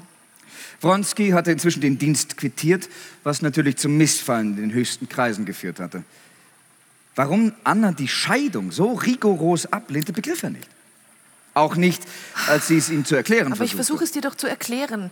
Alexei Alexandrowitsch ließ mich wissen, er sei mit allem einverstanden. Aber ich Ja, dann- kann, ja, ich kann seinen Großmut nicht annehmen. Ich möchte keine Scheidung mehr. Nein, du verstehst, mir ist, mir ist jetzt alles gleich. Ja, Ich weiß nur nicht, was er Serjoschas wegen beschließt. Ach, weshalb bin ich nicht gestorben? Es wäre besser gewesen. Ja, Und ohne Schluchzen liefen ihr dabei die Tränen über beide Wangen. Sie bemühte sich aber zu lächeln, um ihn nicht zu bekümmern. Eine Italienreise brachte Linderung. Wronski und Anna reisten nun schon drei Monate gemeinsam durch Italien. Sie hatten Venedig, Rom und Ja, Neapel Venedig, besichtigt. Rom. Ja, war schön. Wronski reiste mit gemischten Gefühlen. Einerseits voller Verdruss, dass man Bekannten wirklich nirgendwo entgeht. Also immer wieder traf er welche aus seinem früheren Leben. Andererseits war er auch von dem Wunsch beseelt, seinem eintönigen Leben auf irgendeine Art Zerstreuung zu verschaffen. Wronski hatte in diesen drei Monaten, die er mit Anna im Ausland verbrachte, sich jedes Mal, wenn er neue Leute kennenlernte, die Frage gestellt, wie diese neue Person sein Verhältnis zu Anna sehe. Und bei den Männern großteils ein Verständnis wie nötig gefunden. Im Grunde verstanden sie gar nichts. Sie verhielten sich alle nur wie wohlerzogene Menschen bei allen komplizierten und unlösbaren Problemen, die das Leben von allen Seiten umgaben, sich eben verhalten. Sie verhielten sich mit Anstand und vermieden Anspielungen auf unangenehme Fragen. Anna fühlt sich in dieser ersten Zeit ihrer Befreiung in Italien unverzeihlich glücklich. Glücklich. Ja. Die Erinnerung an das Unglück ihres Mannes vergelte ihr ihr eigenes Glück nicht. Die Erinnerung daran war einerseits zu schrecklich, als dass sie daran hätte denken können. Andererseits schenkte ihr das Unglück ihres Mannes auch so viel Glück und, und so viel Lebensfreude, dass sie ihren Schritt nicht im geringsten bereuen konnte. Zufällig trafen sie in einer kleinen italienischen Stadt, wo sie sich für einige Zeit niederlassen wollten, Golenischew. Danke. Einen Kameraden aus Wronskis ehemaligen Pagenchor. Wronski hätte nie gedacht, dass er sich so freuen könnte über... Golenischew. Ja. Doch wahrscheinlich wusste er selbst einfach nicht, wie langweilig ihm war. Du, sag, bist du mit Karenina bekannt? sagte er zu ihm. Wir reisen gemeinsam. Ich gehe gerade zu ihr, sagte er auf Französisch und musterte aufmerksam das Gesicht seines ehemaligen Kameraden. Oh, das wusste ich nicht, Na? antwortete er, obgleich er es natürlich wusste. Was Wronski später doppelt freuen sollte, als er ihm Anna vorgestellt hatte, war, dass Das äh, ohne jede Anstrengung sämtliche Gespräche vermied, die zur Peinlichkeit führen konnten. Golenitschew hatte Anna nicht gekannt und, und war frappiert von ihrer Schönheit. Und mehr noch von der Schlichtheit, mit der sie die Lage hinnahm. Ganz besonders gefiel ihm, dass sie sofort, wie mit Absicht, damit es vor dem fremden Jahr keine Missverständnisse gebe, Wronski schlicht Alexei nannte und sagte, sie zögen ein frisch gemietetes Haus, was man hier Palazzo nenne. Es äh, kam Golenischtschew vor, da er ja sowohl ihren Ehemann als auch Wronski kannte, dass er sie durchaus verstand. Hm. Verstand, was sie selber gar nicht verstand, nämlich wie sie ihren Ehemann unglücklich machen, ihn und ihren Sohn verlassen und ihren guten Ruf verlieren und sich dabei so energisch, heiter und glücklich, glücklich fühlen konnte. Und als Anna später mit Hut und Umhang eintrat, blickte Wronski mit einer neuen Liebe auf seine betörende Freundin, die, die voller Leben war und Freude. Sie gingen zu Fuß zum gemieteten Haus und besichtigten es. Über eines freue ich mich sehr. Alexei wird hier ein schönes Atelier haben. Oh, malst du denn? fragte Golenischew verwundert. Ja, ja, ja. Ich habe mich mich lange damit befasst und ja, jetzt habe ich ein wenig, er hat ein wenig richtig angefangen. großes Talent, nein, wirklich. Er hat großes Talent. Ich kann das mein natürlich Gott. nicht beurteilen, aber erfahrene Kunstkenner sagen das auch. Die, die Erinnerungen an alles, was nach der Krankheit mit Anna geschehen war, war die Aussöhnung mit ihrem Mann, den Bruch, die Nachricht von Wronskis Verwundung, die Abreise aus dem Haus ihres Mannes, den Abschied vom Sohn. All das schien ihr wie, wie ein Fieberwahn, aus dem sie allein mit Wronski in Italien wieder aufgewacht war. Ihr Verlangen nach Leben, durch die Genesung noch gesteigert, war so stark und die Lebensumstände waren so neu, dass sie einfach nur unsagbar glücklich, ja. ja, glücklich war wie aufrichtig sie auch leiden wollte. Sie, Nein, sie litt, sie litt nicht. nicht. Nein. Nein, sie litt nicht. Die Trennung vom Sohn, den sie liebte, nicht einmal das bedrückte, nicht einmal das bedrückte sie in dieser ersten Zeit. Je mehr sie Wronski kennenlernte, desto mehr, desto mehr liebte sie ihn. Ihn ganz zu haben, war ihr eine ständige Freude. Sein, sein Aussehen, nun verändert Zivil. in Zivilkleidung, das war für sie so attraktiv, als wäre sie ein verliebtes junges Ding. Sie wagte es nicht, ihn wissen zu lassen, wie nichtswürdig sie sich ihm gegenüber vorkam. Nichts fürchtete sie jetzt so sehr, wie seine Liebe zu verlieren. Indessen war Wronski, obwohl alles, was er sich so lange gewünscht hatte, vollständig in Erfüllung gegangen war, nicht ganz glücklich. Er spürte bald, dass die Erfüllung eines Wunsches ihm nur ein Sandkorn von jenem Glücksberg verschaffte, den er erhofft hatte. Das führte ihm den ewigen Fehler vor Augen, den Menschen machen, wenn sie sich Glück als die Erfüllung eines Wunsches vorstellen. In der ersten Zeit, nachdem er sich mit ihr vereinigt und Zivilkleidung angezogen hatte, empfand er den ganzen Charme einer Freiheit, die er früher nie gekannt hatte, und war zufrieden. Aber nicht für lang. Er spürte bald, dass in seiner Seele der Wunsch nach Wünschen aufkam. Die Sehnsucht, Die Sehnsucht nach, nach, der, der Sehnsucht. Sehnsucht. Ja. Ich meine, 16 Stunden Tageszeit mussten doch irgendwie ausgefüllt werden. Denn sie lebten ja im Ausland und, und in vollkommener Freiheit außerhalb der Gepflogenheiten des Gesellschaftslebens, das in Petersburg die Zeit ausfüllte. An die Vergnügungen eines Junggesellenlebens, denen sich Wronski auf früheren Auslandsreisen äh, ausgiebig gewidmet hatte, war ja nicht zu denken. Der einzige Versuch dieser Art war bei Anna, hatte bei Anna eine, eine eher überraschende und dem späten Souper bei Bekannten nicht adäquate Niedergeschlagenheit zur Folge. Mit der ortsansässigen und der russischen Gesellschaft war bei der Unbestimmtheit dieser Situation ebenfalls kein Umgang möglich.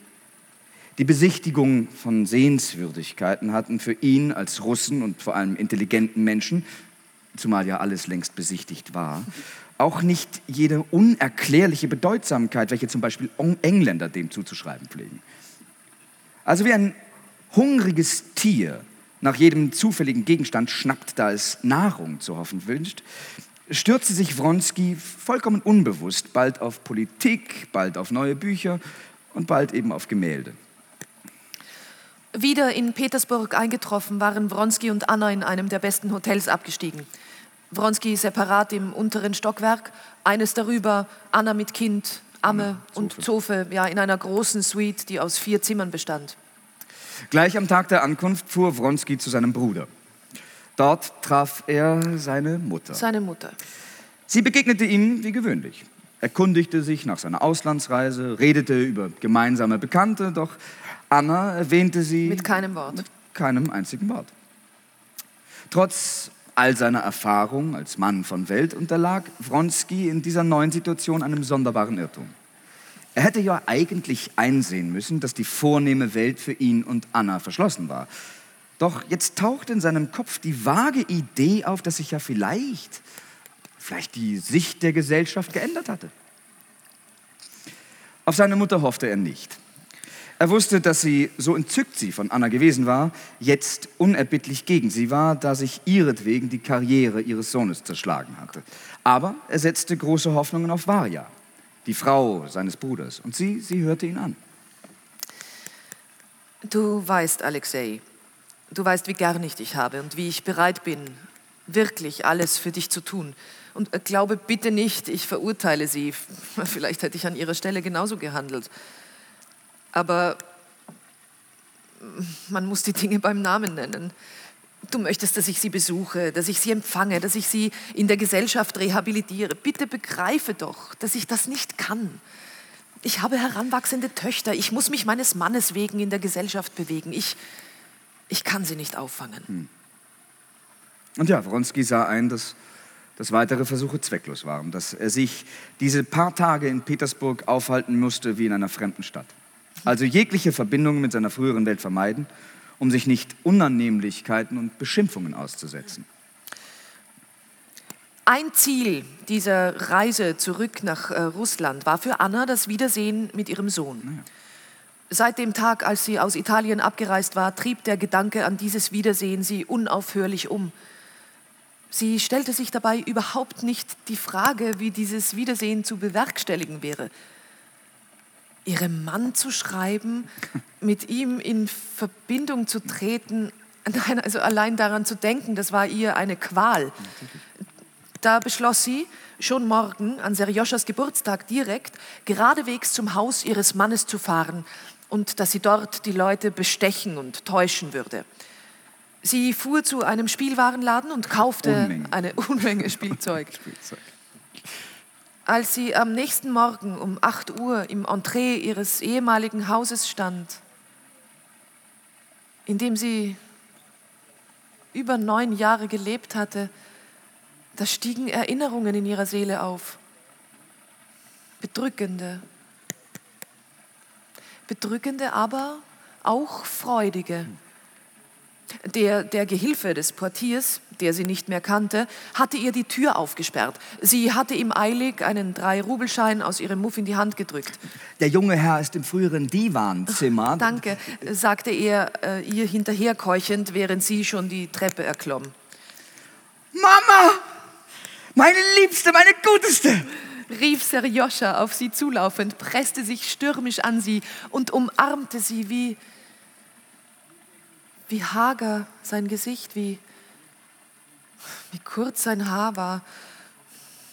Wie hatte er sich verändert, seit sie ihn verlassen hatte? Und das brauchst du jetzt nicht. sagte er und nahm ihr den Hut ab. Und als hätte er sie ohne Hut neu erblickt, küsste er sie wieder stürmisch. Nie. Nie, nie habe ich geglaubt, dass du gestorben bist. Ach so, nie. Ich wusste es. Ich wusste es. Stieß er seinen Lieblingssatz hervor, griff nach ihrer Hand, die über sein Haar strich und küsste sie. Ja, viel zu schnell eilte die Kinderfrau herbei und sagte erschrocken, Er kommt. Serjoscha warf sich auf das Bett und schluchzte laut, die Hände vors Gesicht geschlagen. Anna nahm ihm die Hände weg und küsste noch einmal hastig sein nasses Gesicht. Alexei Alexandrowitsch kam ihr entgegen. Als er sie erblickte, blieb er stehen und neigte den Kopf. Wiewohl sie vor kurzem erst gesagt hatte, er sei besser und gütiger als sie, wurde sie bei dem raschen Blick, den sie auf ihn warf, von Abscheu, Erbitterung und Neid wegen des Sohnes ergriffen. Sie ließ mit einer raschen Bewegung den Schleier herab und rannte beinahe aus dem Zimmer. Das Spielzeug, gestern mit so viel Liebe und Traurigkeit ausgesucht, Das Spielzeug hatte sie nicht einmal aus der Tasche nehmen können. Wie heftig auch Anna das Wiedersehen mit ihrem Sohn ersehnt hatte. Wie lange sie darüber nachgedacht hatte und sich darauf vorbereitet hatte. Sie hatte nicht erwartet, dass dieses Wiedersehen so stark auf sie wirken würde. In ihre einsame Hotelsuite zurückgekehrt, konnte sie lange nicht begreifen, weshalb sie überhaupt dort war und nicht, nicht bei, ihrem, ihrem kind. kind. Die italienische Amme brachte das Mädchen herein, das mit seinen Händchen ruderte wie ein Fischlein mit den Flossen und so fröhlich vor sich hinquäkte. Alles an diesem Mädchen war lieb. Ja. Aber nichts davon rührte Anna. Dem ersten Kind war es auch von einem ungeliebten Mann, waren alle ihre Liebesenergien zugefallen. Eines Abends stand sie nach dem Souper vor Wronski in ihrem hellen Seidenkleid mit Samt und dem tiefen Dekolleté, mhm. das sie sich in Paris hatte fertigen lassen und auf dem Kopf einen teuren weißen Spitzenschmuck, der ihr Gesicht umrahmte und ihre leuchtende Schönheit besonders vorteilhaft zur Geltung brachte und erklärte ihm, dass sie heute Abend eine Loge im Theater reserviert habe. Wollen Sie wirklich ins Theater? Warum sollte ich denn nicht?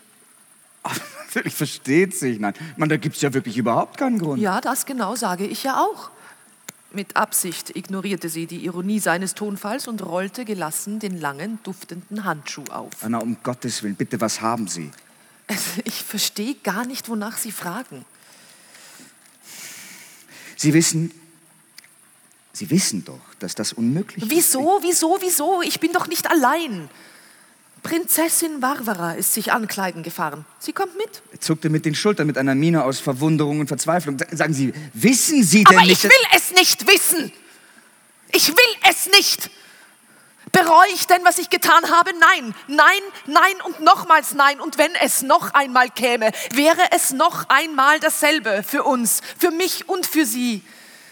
Es ist nur eines wichtig ob wir uns lieben. Andere Überlegungen gibt es nicht. Ich liebe dich. Und alles andere ist mir gleich. Sie sagte den letzten Satz nicht auf Französisch, sondern auf Russisch und blickte ihn mit besonderem, mit einem unbegreiflichen Glanz in den Augen an und fragte, Warum siehst du mich nicht an? Er schaute sie an. Nein. Er sah die ganze Schönheit ihres Gesichts und ihrer Toilette, die ihr, die ihr stets so gut stand. Jetzt aber waren es eben gerade ihre Schönheit und Eleganz, die ihn verstimmten. Mein Gefühl für sie kann sich nicht ändern, das wissen Sie. Aber ich bitte Sie, nicht zu fahren. Ich beschwöre Sie sagte er erneut auf Französisch, mit zärtlichem Flehen in der Stimme, aber mit Kälte im Blick. Gut, ich bitte Sie, mir zu erläutern, warum ich nicht fahren Weil soll. Sie sich damit antun können, dass... Ich verstehe überhaupt nichts. Prinzessin Varvara n'est pas compromettant und nicht schlechter als alle anderen. Sie verließ den Salon. Wronski empfand zum ersten Mal Ärger. Beinahe Wut auf Anna, die ihre Situation absichtlich nicht verstehen wollte. Wäre er offen gewesen, hätte er gesagt, in dieser Aufmachung ins Theater zu gehen, bedeutet nicht nur, den Status als gefallene Frau anzuerkennen, sondern auch die Gesellschaft damit herauszufordern und sich für immer von ihr loszusagen.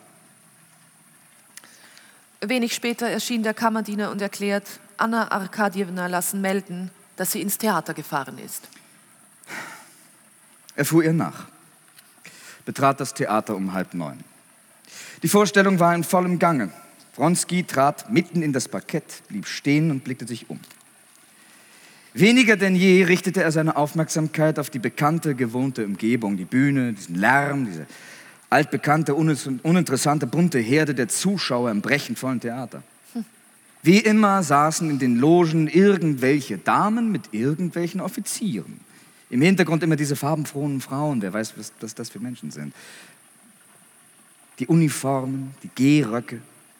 Wie immer auf dem Olymp die gemeine Menge und, und unter der ganzen Menge in den Logen und in den ersten Reihen gab es vielleicht 40 wirkliche Menschen, Männer und Frauen. Auf diese Oasen richtete Wronski seine Aufmerksamkeit. Mit ihnen trat er sofort in Verbindung. Wronski hatte Anna noch nicht gesehen.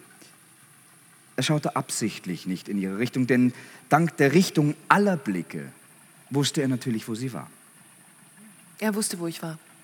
Die alte Gräfin mit ihren Stahllöckchen, Wronskis Mutter, war in einer der Logen.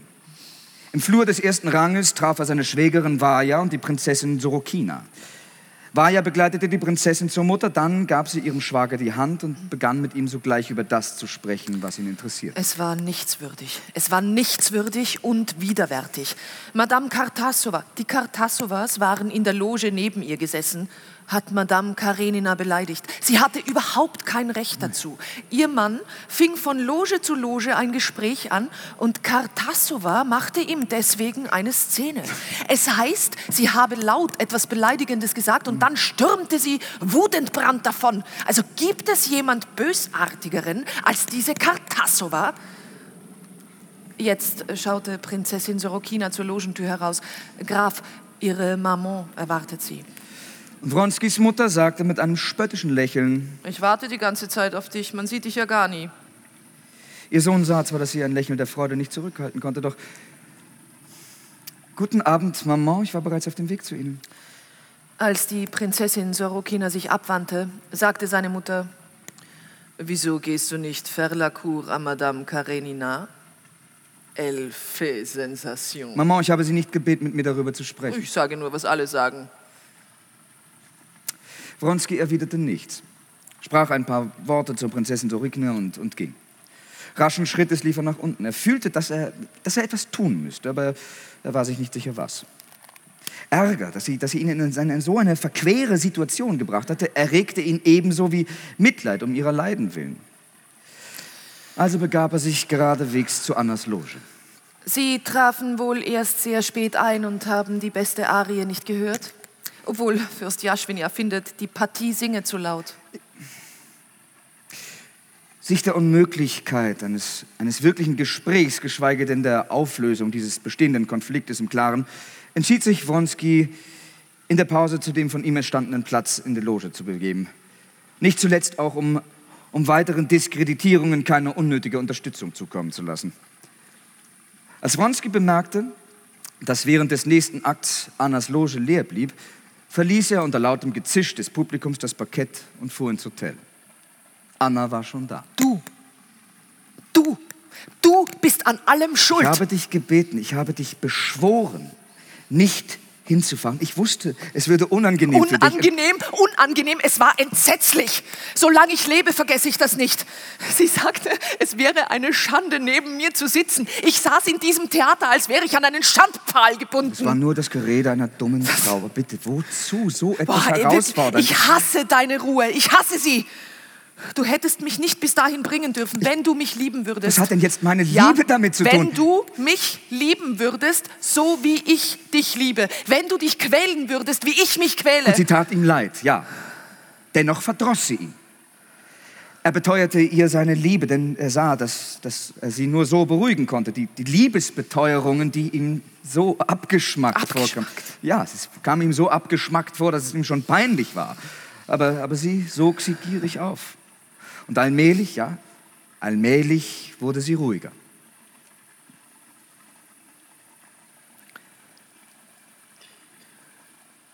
Damit im Familienleben etwas unternommen wird, bedarf es entweder eines völligen Zerwürfnisses zwischen den Ehegatten oder liebevollen Einvernehmens. Ja.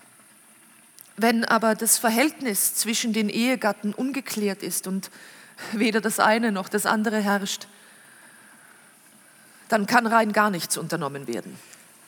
Sowohl für Wronski wie für Anna war bei Hitze und Staub das Leben in Moskau unerträglich geworden, aber sie übersiedelten nicht aufs Land, wie das längst beschlossen war, sondern bleiben, blieben weiterhin im beiden so verhassten Moskau, weil in letzter Zeit kein Einvernehmen herrschte. Nein, es herrschte kein Einvernehmen. Absolut nicht.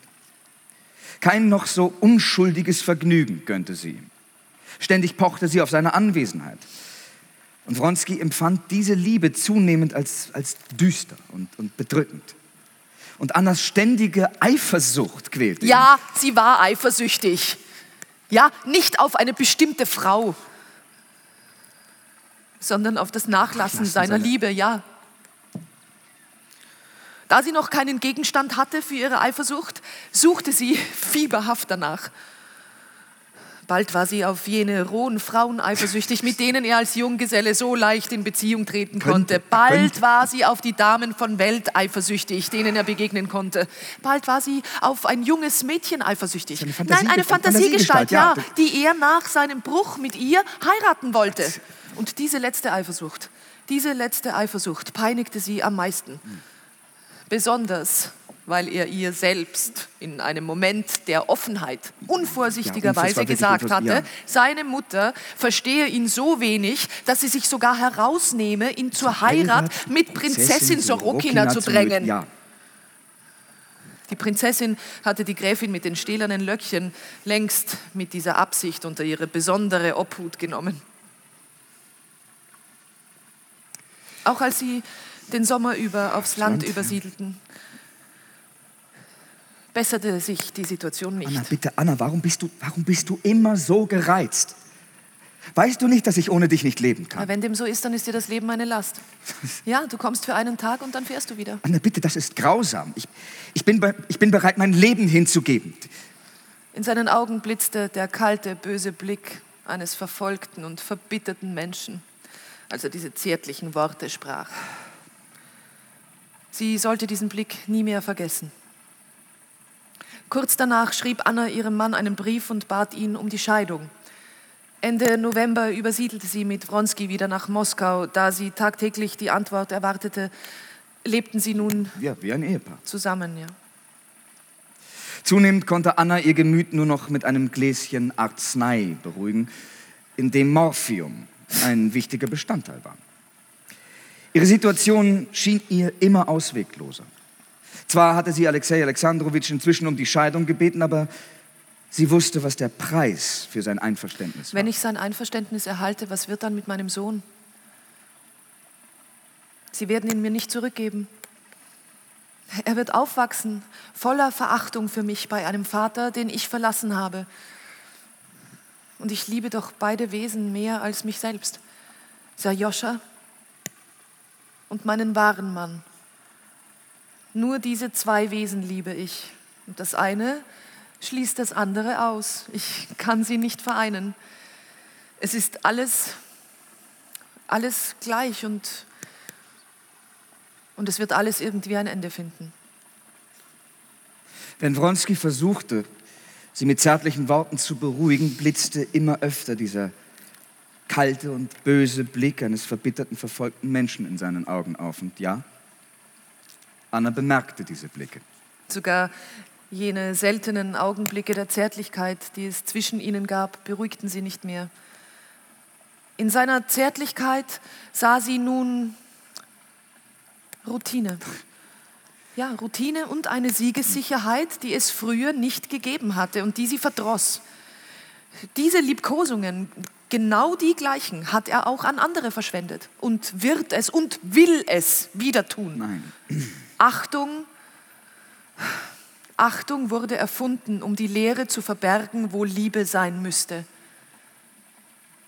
Wenn du mich nicht mehr liebst, dann wäre es besser, es mir gleich und direkt zu sagen. Aber Anna, bitte, warum quälst du mich denn derart? Eigentlich. Wo, wozu stellst du denn meine Geduld ich beständig auf die Probe? Bitte, sie, diese Geduld hat Grenzen. Eigentlich hätte er sagen können und vielleicht auch wollen. Ja, na bitte, gehen Sie. Gehen Sie doch, ich halte Sie nicht. Gehen Sie, wohin Sie wollen, kehren Sie doch zu Ihrem Mann zurück. Wenn Sie Geld brauchen, bitte, dann gebe ich es Ihnen. Wollen Sie Rubel? Wie viel Rubel brauchen Sie? In ihrer Einbildung hörte Anna ihn längst diese und ähnliche Sätze sprechen. Oh, dieser kalte Mensch. Der Tod schien ihr als einziges Mittel, um in seinem Herzen die Liebe zu ihr wiederherzustellen, ihn zu bestrafen, ja, den Sieg zu erringen in dem Kampf. Jetzt war alles gleich, ob sie aufs Land fuhren oder nicht, ob sie von ihrem Mann die Scheidung erhielt oder nicht. Es war alles nicht mehr von Bedeutung. Bedeutet war nur, ihn zu bestrafen. Sie werden es noch bereuen, rief sie. Diese, diese, wie er fand, ungehörige Drohung verdross ihn erst recht. Ich, ich habe ich hab doch alles versucht. Ich habe alles versucht, dachte er. Jetzt, jetzt bleibt nur noch einfach, einfach nicht beachten. Nicht beachten. Ja. Und er machte sich fertig, um die Stadt zu seiner Mutter zu fahren. Wann immer er seine Mutter erwähnte, spürte er ihren eindringlichen, misstrauischen Blick. Die Gräfin Wronskaja lebte ja inzwischen mit Prinzessin Sorokina bei Moskau auf dem Lande. Eine Verbindung, die natürlich, natürlich nicht ohne Hintergedanken war. Könntest du bitte morgen nicht hinfahren? Nein, nein, wirklich nicht. Nein, nein in der Angelegenheit, deretwegen ich hinfahre, ist das, ist das nicht möglich. Nein. Was wollen Sie damit sagen? Ich, mu ich, ich muss jetzt fragen, was Sie von mir wollen. was ich von Ihnen, was, was kann ich schon wollen? Ich kann nur wollen, dass Sie, dass Sie mich nicht verlassen. dass Sie mich nicht verlassen, so wie Sie es im Sinn haben. Ich habe es nicht. Mhm. Aber das ist zweitrangig. Ich will Liebe. Und da ist keine mehr.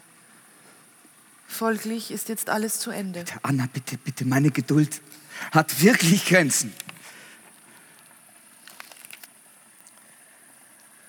Er hasst mich, das ist klar, dachte sie und sagte laut. Es ist mir übrigens vollkommen gleich, mit wem deine Mutter dich zu verheiraten sucht. Ja, aber darüber sprechen wir jetzt nicht. Doch, ganz genau darüber. Und glaube mir, für mich ist sie eine Frau ohne Herz, ob sie deine Mutter ist oder eine Fremde. Ich will nichts von ihr wissen. Anna, ich bitte dich nicht, in diesem Ton und respektlos von meiner Mutter zu sprechen. Sie antwortete nicht, sondern erinnerte sich in allen Einzelheiten an die gestrigen Liebkosungen Liebkosungen, die er auch an andere Frauen verschwendet hat und, und es auch wieder tun wird. Sie werden es noch bereuen, sagte sie und ging hinaus. Später hörte sie ihn das Haus verlassen.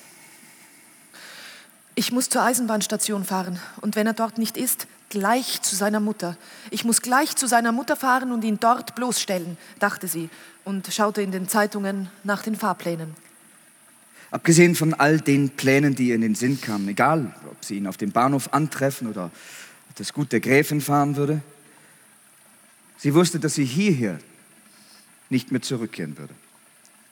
Der Kampf ums Dasein und der Hass ist das Einzige, was Menschen verbindet dachte Anna, als sich die Kalesche in Bewegung setzte und schaukelnd über die Pflastersteine ratterte. Nein, ihr fahrt umsonst, wandte sie sich im Gedanken an eine Gesellschaft, die in einer vierspännigen Kalesche offenbar eine, eine Vergnügungsfahrt ins, ins Grüne unternahm. Auch der Hund, den ihr dabei habt, wird euch nicht helfen. Euch selbst entkommt ihr nicht.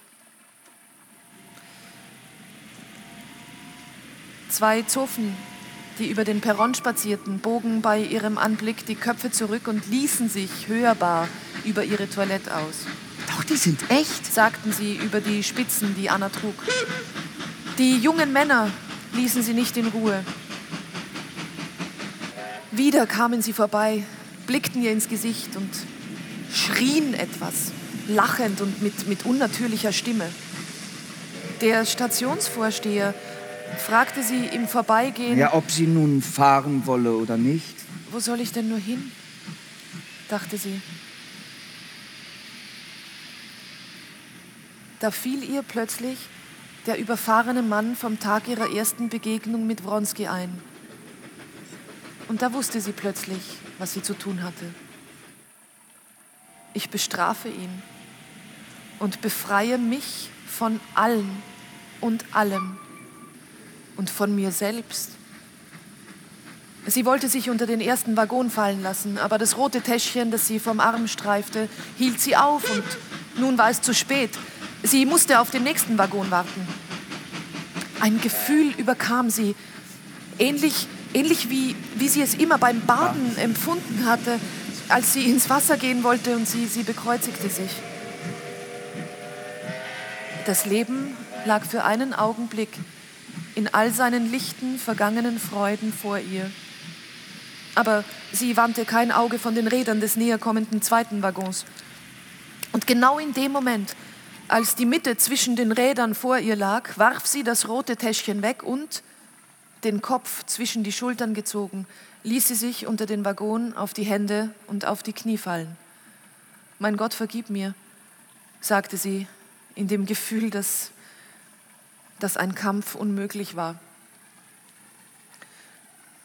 Und die Kerze, in deren Licht sie das von Unruhe, Trug, Kummer und Übel erfüllte Buch gelesen, flackerte auf, heller denn je.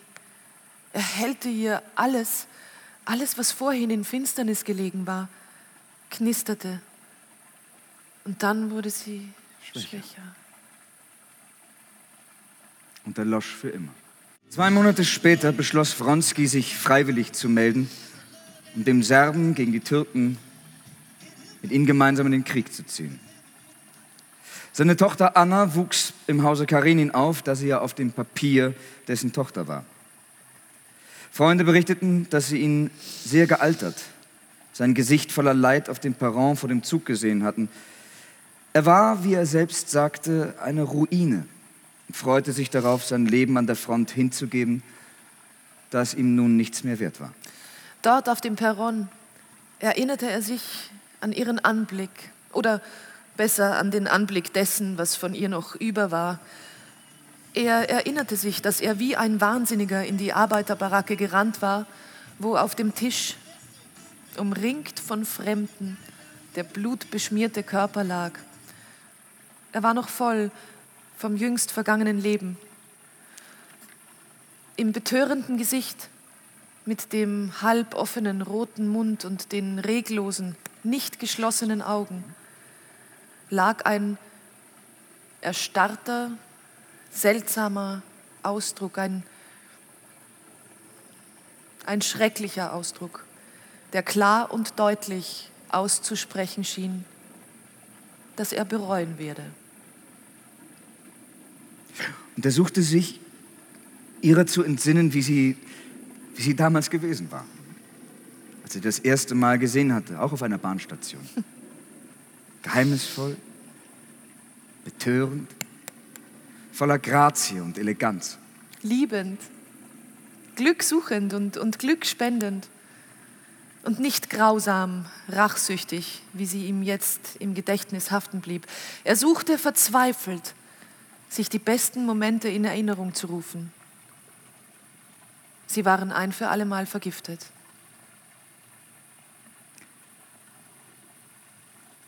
Alle glücklichen Paare sind einander ähnlich. Jedes unglückliche Paar ist unglücklich, unglücklich auf seine, seine Weise. Weise.